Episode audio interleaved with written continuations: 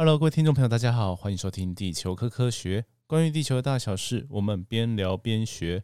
我是主持人阿树。今天这集呢，我就把它定成新的一季的第一集了，很突然吧？对，就是这是一个新的宣一季的宣告。那因为今天主题啊比较特别的关系，那阿树觉得这非常的适合当做。最新一季的第一集，呃呃，之前我们叫轻中学正式，然后接着我们换成地球科科学。那之前的部分我就姑且把它算成是第一季好了。那所以现在是地球科科学第二季正式开始。好，那新的一季会有什么特别呢？就是阿叔未来应该会把这些第二季开始的内容呢，就是。同除了在 Podcast 上面哦，不管是 Apple Podcast 啊，或者是 Sound On，就是我比较常用的平台，然后 Spotify 这些以外呢，还会把它直出放到 YouTube 上面。对，那我目前我应该会站名叫做阿叔，然后 Dash 地球科科学，嗯，上面应该还有一些阿叔的旧影片啊，大家不管，反正之后就会有这些新的哦 Podcast。那这样子的话呢，就是有一些朋友呢，可能比较习惯还是用 YouTube 的呃平台的话呢，就可以在 YouTube 上面也看到了。嗯，好，那未来呢，我们的这个节目走向呢，是大致上还是不会变哦。那虽然还是会涉及到地球科学啦，或者是地震的知识以外，阿叔会想办法再继续然后努力尝试融入更多的生活哦、杂学或者是教育这些议题，让大家呢觉得说这个是一个。比较轻松的频道，然后但是呢，好像又可以学到一点点东西，哈，这种感觉，所以呢，就请大家继续支支持哈，不管是 Podcast 呢，还是 YouTube，都欢迎大家来订阅跟留言哦。好，那今天呢，呃，一开始开场呢，简介一下我们新的一季哈，简介到这边，那一样的风格也会就是像这样子比较闲聊哈，我大概都不会写太细的草稿，那就会直接哈，有点像即兴的方式跟大家聊。好，那首先呢，今天这一集呢叫做就直接破题啊，叫《灵压之旅》哦，那就是日本啊最近的一部电影在台湾上映了。好，那因为这个电影呢，呃的情节呢也跟一些地震哈有相关，所以呢，呃，我们当然就是要来谈一下了啊。那谈这电影呢，一定是要爆雷的，对，就一定会爆雷啦，就很难去谈一部电影说。呃，不会爆雷的，所以呢，在这边就先给大家一个爆雷的警告。哦，那大家如果你想要呃看完，就是想观影的经验不要受影响的话，那当然就是先去看之后呢再来听。哦，那不管是说你在线上看完，或者是你等之后串流看完再回来听也 OK。对，那当然我会分享的呢，就是很多我自己哦个人跟地震。的知识的背景，然后跟一些对日本的了解的背景，哦，把它融入啊，跟大家来分享我的一些观影的心得啦。然后呢，也看一下，提一下我的一些看点，然后说不定大家可能呃有一些没有看看看到的地方。然后，但我讲的呢又不会像 那个很多很厉害的 YouTube，他们都做很多解析啊、超考究那个，我也没有到那个程度。哦，那就是得一个轻松的一个交流啦，大家就这样想。好，那暴雷的。这样应该蛮蛮久了？防雷的片段应该很长了，所以呢，我们正式又开始了。好，那首先呢，我们就是从，当然就是从整个剧情的一个走向来看嘛。那也有很多的呃网网络上的文章，或者是呃别的 YouTube 有讲啊，这个剧情有个很巧妙的地方，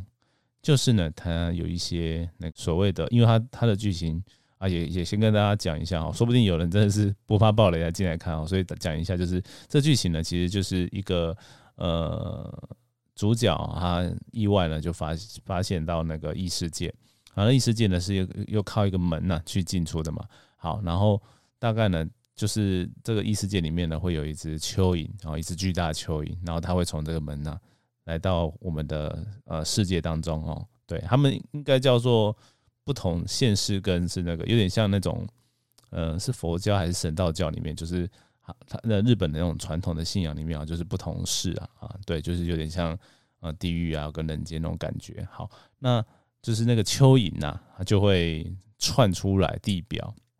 然后造成哦地大地的那个大地震很严重。好，所以呢，这个剧情的走向呢，它一开始呢，就是主角主人翁他是住在九州。在上的高中生，好，那九州哦，它就是一个过去没有多久以前就发生过大地地震的地方，所以很多的呃观影后的一些心得又提到说，主角呢待过的各个地点呢都是呃过去呢呃发生过大地震的地方哦。然后阿树可能看看法比较不一样，就是除了这个以外呢，呃，其每个地方啊，它那个地震，就是它那个蚯 蚯蚓出来的状况哦，造成的呃可能造成的地震，因为它有时候被那个主角拯救了啊，所以就没有发生大地震。好，但是呢，就是可能会造成灾害的那种状况呢，会有大有小哦，他们阻止阻止的程度哦，跟严重的程度不太一样，所以呢，我觉得这蛮有意思的哦。那我一个一个来讲。第一个就是九州，九州的话呢，就是二零一六年哦，在熊本有个大地震。那其实这个地震呢，非常的嗯严重哦。那熊本地震呢，它我记得它有造成一些当地一些古迹啊，一些倒塌，而且它它那时候嗯好像是有连着发生地震，然后不止一起。哦，对。那我最近呢，也跟一些九州有九州来台湾的朋友就聊天到啊，然后就讲。说，哎，我就讲说，我们台湾近年来最大的就是九二一级级地震。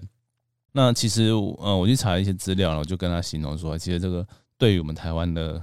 呃，感觉呢，就相当于，呃，这些九州当年哦在发生哦熊本地震的时候，九州人的感觉非常的可怕。然后也灾情对于当地是有一些灾情。那当然是，呃。嗯，九州呢那时候的地震呢，造造成的那个死亡人数呢，没有像吉地震那么惨哦，都两千多人哦，他们大概是两百多人哦的死亡，那还是非常的惨重了。然后它的规模其实有到七点三哦，所以我会为什么说它跟级地震然后的感觉，大家可能会很接近，就是它同样是浅层地震，震源深度很浅，大概十公里，那也是哦规模七点三，那就是规模也相当的一个地震。所以呢，就会拿它来比喻来形容了。好，这是熊本地震。那当然，主角后来就到了那个四国去。对，那四国呢，其实呃，他他的情境设计也蛮蛮妙，就是他去找的那个那个门呐，就是那个通往那个蚯蚓要出来的那个出入口啊，它其实呢是比较靠近山上，然后是曾经发生过土石流灾害的地方。那这点我那时候就在联想，说其实它跟近年来后这个九州啊，或者是呃，四国有暴雨啊，有非常大的大雨，然后造成了一些土石流或山崩的灾害。那其实那个蚯蚓这样掉下来，它其实造成的那种现象呢，除了地震以外，其实也有造成那种山崩的可能，就是可能性啊。如果照它剧情这样子设定，它是从上面这样掉下来而而造成的一些灾害的话，哦，所以我觉得除了地震以外，这个它可能也把它包含在里面了。好，那所以它就是在讲这些地表的一些天然灾害啊，那。比较接近的一个地震啊，我查了一下，我印象中大概是有嘛，就是一九四四年、一九四六年连续两次哈，有在那个南海、东南海哦，叫做南海海潮哦。那如果是日文，应该是南开 trough，哎，南开 trough，然后那个巨大地震，对，那边就是如果整条啊海沟连起来啊，其实它会有发生到规模八以上哦，就是接近到。可能没有到头后库那个东北地震那么大，但是也接近了。哦，那日本呢，在长期以来都在有观测这个地方。哦，那也摆了很多海底电缆，就是为了要监测这个当地哈，就是的一些地底下的活动，哦，地震活动。他们认为这边是呃蛮常会发生的，因为这个地方它海沟啊，它地底下的一些呃像海沟断层呢，它是有分段的。那在一九四四年跟一九四六年分别断了两块。重点是他，譬如说他把那边切成四块的话，这四块的周期都不太一样。然后有的时候呢，这四块会连在一起，变成一大块，同时错动。哦，那三一日本大地震那边东北也是一样。它过去呢，其实有几次哈，规模七以上哦，还没到八的一个地震。那呃，它就是比较片段的活动。那在这个二零一一年哦，三一地震的时候呢，就是整片一起运动联动。然后，就会造成非常非常大的地震。好，这是在主角的剧情到四国的部分。那接着呢，他们到了阪神。好，那其实到阪神呢，大家就应该会想到说，呃，大阪啊，哎，不对，他是到神户，讲错了，他到神户啊。那神户其实就是阪神地震哈，因为他是呃那时候阪神地震是在一九九五年。然后呢，它对于大阪的市区造成很严重，但是它的其实正央正源的位置呢是比较靠近兵库县跟呃神户市那边的，对，所以其实那边也是相对造成很严重的伤亡。那一九九五年这个阪神地震呢，它其实也是在我记得也是在这个震后呢，日本的一些呃在对于那个震度的哈的规划，它其实有在做一些调整，好像也是这时候才之后才有那个地震七级的。就跟台湾哦，在九二一之后会有地震，震度有到七级哦，这个这个好像就是那时候开始的，好，所以阪神地震其实对日本来说是非常重要地震，而且那时候其实大家如果去查一些历史照片哦，它有那个桥梁的倒塌是整条那种高架桥这样横躺下来的那种倒塌，那这种倒塌方式呢，其实跟我们那个近年来那个花花东，哦，去年台东的那个地震。然后那个高柳大桥那个整个倒掉的方式有点像哦，那这个呢跟大家提到就是说，这以前的就是比较旧的一些工法呢，对于这种剪力比比较不不抗，就抗性比较差，所以呢，在阪神地震之后，日本也开始检讨这些呃建筑的一些方式哦，高架桥的方式去做一些补强。好，在这边跟大家分享。那阪神地震完之后呢，然后再就是东京啊，然后在东京呢，其实他把那个东那个蚯蚓在那个东京的上空呢，其实因为那时候的剧情就是那个钥匙整个松脱了嘛，它整个就涵盖了整个东京都，好，那非常大的地方。然后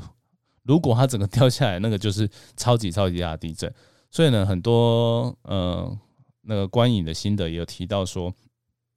这个呢就是反映到当年一九二三年那个东京大地震的一个严重程度。那其实。哦，跟大家再科普一下，就是东京大地震的时候呢，其实最严重的不只是那个震灾，它还有非常非常严重的火灾。因为日本的房子呢，很多都是木造的。好，那在那时候呢，其实就非常的易燃。好，然后在地震之后呢，其实日本很多过去的一些古古老的地震都是火灾非常的严重了。对，因为木木造的房子啊，它有一个好处就是它比较有弹性，比较韧性，它对于地震是稍微可以比较。比砖造的还能够抵抗的哦。那在还没有发明那个钢筋水泥的年代的时候呢，哦，木造地震是非常比较好用的。哦，像很多日本的古城名城，有时候会用木造，对。但是木造的缺点就是不怕，就是怕烧，对。所以有些古城也是被被烧掉的，不是被震坏的。哦，对，那就是你很难取舍了。在你的呃工法还没有钢筋水泥这这个方法的时候，其实就很难取舍。好，那。再附带一提，我其实看到那个东京大地震的感觉呢，我除了想到就是那个蚯蚓很多在上空，整个要大地震，我我脑中还浮现另外一个，就是东京的直下型地震。好，就是未呃未来呢，其实日日本有常常做那种断层的或者是地震的浅势分析嘛。好，那他们就很在意的这几有几个哈，就是比如说关西刚刚讲的省阪神，那边也有首都直下，就是你的。呃，正下方会有一个比较容易发生地震的一个震源带，哈。那在东京那边地底下也是有，而且东京那边地体构造超级复杂的，因为它是菲律宾海板块，然后呢跟呃太平洋板块，然后还跟呃欧亚板块哦三个哦的交界点，然后所以它等于是盖来盖去的哦，所以那边地底下是非常的，刚好是一个转折点，是非常复杂。那它不只有一个地方。啊，会有那个震，就是震源带的可能性哦，它比较多，它就有两层，就比较深的地方也有可能发生地震。那比较深的地方，好像大家想说深一点比较没关系，但是如果当规模非常非常大的时候，又在都都市的正下方，它一样还是会造成，可能会造成严重的伤亡。对，所以呢，到那时候在东京，我就看到说，哇，这个是铺天盖地下来的，我就觉得，哎呦，这个有有点感觉。对，那接着呢，故事就最后就拉到了东日本大地震的现场，就二零一一年三一一，然后最后那个主角他看到那个当年的日记，那感觉哦，我我我现在回想起来哦，因为我刚刚看完就就来跟大家录音，然后就是想起来就是真的是有一点对毛骨悚然，就是就是觉得哦，真的很可怕，有身临其境的感觉，就是你有点像那种。灾害后会有那种 PTSD，就是创伤后症候群那种感觉。对，那我主角为什么会把它全部都划掉？他其实是，嗯，他他的解释是说他在找妈妈找不到。对，那当然除了找妈妈以外，其实那天三一那天，如果是经历过那样的地震，然后看到那样海啸过来的人，应该是很难平复。对，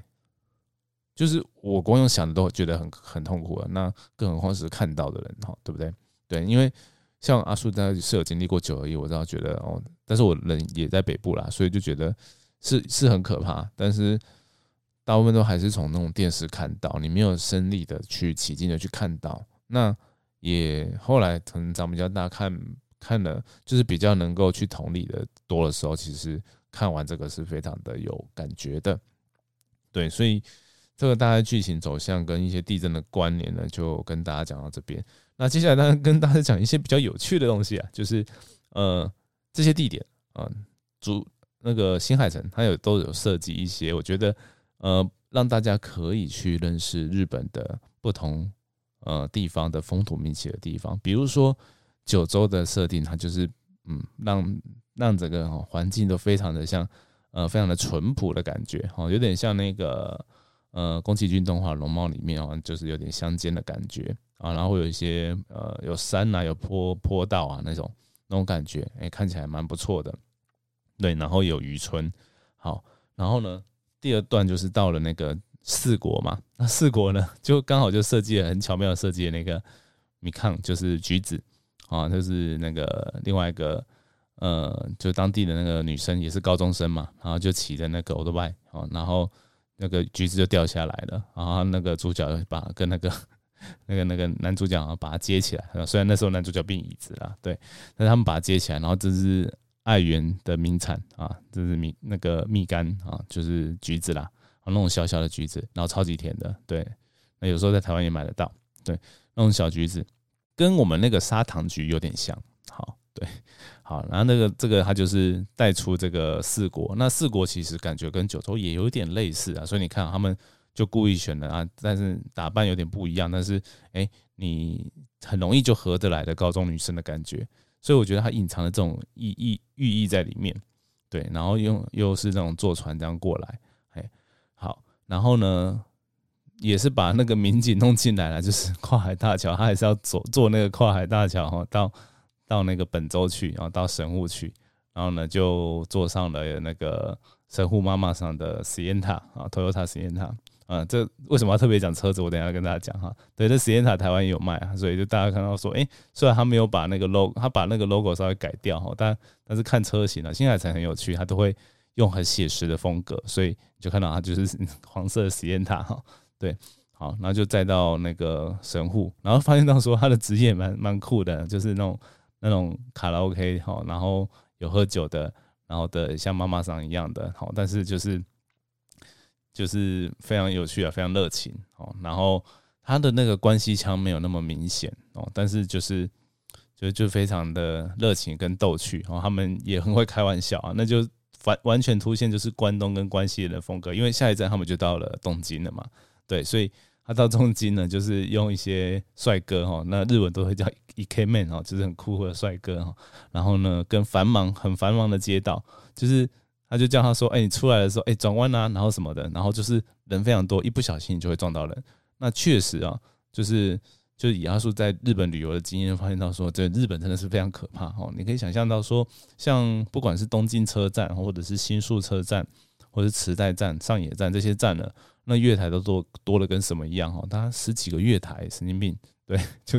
就很容易迷路的地方。”对，所以这个就是呃东京的部分，然后就是故意让这样多对比。其实，在一个电影里面有这么多的对比，其实是蛮特别、蛮不一样的呈现呢。对我之前因为它有紧凑啦，所以就觉得说，哎，你是可以看到很多的那种画面感哦。然后对于日本人，当然就是更更有既视感了。对，好，然后最后呢，就到东北啊，我觉得这个东北的设定呢，我突然就让我想到一些啊，因为其实主角。最后嘛，就是他他又跟自己的小时候在讲那些话嘛，那可以发现到哈，主角他也是受灾户，那受灾完之后呢，其实也非常的强韧。你看他，他就说我不怕死啊，对我我我要救大家，但我不怕死，我要救我喜欢的人，不怕死，对那种感觉非常坚定。哦，那这种强韧的主角呢，让我想到一些人哦，比如说近期的日剧，日剧有一个叫《小孩女》的哦，一个晨间剧。哦，台湾有上映哦，他他他的那个主角呢也是非常的有强韧的那种感觉哦，非常的有自信有强韧。那还有一个可能老一点的人就会知道，叫那个阿信啊，因为阿信也是住在三行三行线哦，那也是东北人哦，所以发现到说蛮长哦，日剧很多在东北人的设定角色，好像那个女性啊都非常的坚韧，非常的强韧，然后非常的有有就是怎么讲，就是很坚强啦那种感觉，对，非常好。好，那我就觉得说，哎，这些真的就是一些日本的特色啊。然后中间也有那个。一个桥段，我也觉得有点笑出来。然后新干线，他说：“哎，错过富士山了。”我想说：“对啊，开太快，然后你睡太久，就对，对，这个这个梗蛮蛮妙的啦。”对，所以觉得就是跟大家就是借机分享，除了讲的地震的部分，也讲这些我观察到的，然后跟我自己呃对于日本的一些认识的心得啊。那啊，对，刚刚还有讲到车子嘛，所以刚刚特别讲实验塔呢，就是那个到了。关西啊，就开这个很务实的哦，这个家庭用车哦，然后呢，到了东京呢，因为主角是个帅哥，所以呢，就给他那个阿法罗密欧的那个敞篷车啊，然后呢，特我我再去回去查了一下，这台车好像呢当年也有，我我一直以为它是那个欧洲制造的，哦，它是除了意大利以外呢，还有日本制造的，哦，那时候有合作，所以呢，我在想说，哎，他买的二手车那个年份，那个差不多，差不多是那个年代的，对。所以，然后我觉得那个新海诚不知道，我我自己觉得在偷臭他，就是 的那个车啊，重看不重用哦，就是那个敞篷的硬顶中间坏掉嘛，然后最后呢，那个还整个弄坏了，好，对，觉得很好笑，然后觉得哎，本来想说开敞篷车很有钱，没有，那是一个呃破破破烂烂的敞篷车，对，然后也不太实用，对，然后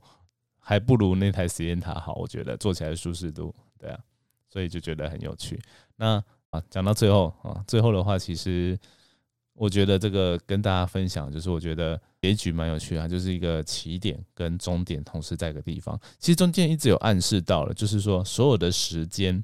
啊都在那个地方的一个状态。那这个在很多科幻里面都会用到的巧妙设定啊，对，就是它也不像是不完全像是真的穿越剧。哦，比如说像那个宫崎骏的《霍尔的移动城堡》，哦，当然也有那个画面嘛。对，那再来就是国外了，像那个诺兰最喜欢的《星际效应》跟《天能》，哦，都有这种这种桥段。那当然，新海诚自己的那个之前的《你的名字》，哦，他也有这种类似的感觉，就是时空，不过它比较像时空错字。哦，那这种起点跟终点呢，其实它我觉得跟哦，我们就跟那个时间的定义其实有一点类似，就是其实时间的这个走向呢，是我们有点像是我们人去去定义出来，我们去设定一个观察点的。那如果呢，我们把这个 对啊，有很多科幻都会这样讲嘛，就是把呃时空呢，从我们现在所认知的哦三维、四维啊维度增增加的时候，其实我们对于时间的感觉呢，其实。会会有不一样的，像星际效应就完全完美的一些呈现，就是你可能会有不同的，呃时时间会有叠加的那种现象，时空有错字叠加的状况。对，那好像在科学上是有有可能有机会发生，只是我们人类的科技哦，像科学呢是还没有办法去做到的。对，那当然了，这个这个是从科幻的角度来看了。那我觉得，因为它有这些对话内容啊，我就觉得说。它有点像带回到一个叫做莫忘初衷的感觉，就是哦，对我我当年哈，我就我就遇到我当年的自己哦，赶快去跟他讲一些说哦，你未来需要怎么样怎么样做。但是这很有趣，因为反过来说，其实诶，他长大了之后，他也记不起小时候做的事情，所以他这个回圈当中，其实他到底在最后这一刻哦，就是在两个。你的未来的自己跟哦之前的自己相见的那一刻，到底做了些什么？其实也很难说。对，那就是一个这个，我觉得可以让大家去想象空间很大的地方了。对，这但是呢，我觉得用莫忘初衷来解释，我觉得蛮不错的。对，这是我自己的看法。对，那大家也可以 留言自己的看法来来讨论啊。那最后呢，我来来来聊一下，就是说，对我看到这个东西，我就想说，哎呀。台湾能够写什么？我们写能写能不能写出像这样的一些不一定是动漫，然后也可能是故事哦，那我就想到自己有之前前几年有一部叫《老师你会不会回来》，不过那是真实故事去改编的啦，就是在南投爽文国中的那个王振中老师啊，对，那他刚好就是在经历那个呃九二一的之后，他跟学生的一些互动情况，那那跟一些那种灾后重建的东西，哈，他在他在这个电影里面啊，其实都演的还不错，那我觉得那个让我看起来感觉很不错。那当然了。这也跟大家讲，就是未来啊，不管是国内国外啊，这类主题的作品，我们都会在节目上谈呢。那就欢迎大家来多多支持哈。我们的新新的那个地球科学第二集，那当然也会有像之前一样啊，比较时事啊、比较科学的东西，都会交替的这些出现。对，那聊这个呢，我觉得聊这个比较轻松的，不管是剧啊，或者是电影啊。最特别的地方就是因为阿树自己很喜欢写作了啊，不知道有一天能不能写出点东西啊？啊，这跟大家聊着聊着，说不定就有一些想法了。对，希望可以这样。好了，那今天呢的节目就到这边。好，那对于那个阿树呢的理念呢，有想法、有支持的呢，呃，欢迎在抖内。那也欢迎呢，就是大家订阅哦我们的 Podcast 的平台或者是 YouTube 都可以哦，按赞订阅。好，那就节目到这边，我们就下次见喽，拜拜。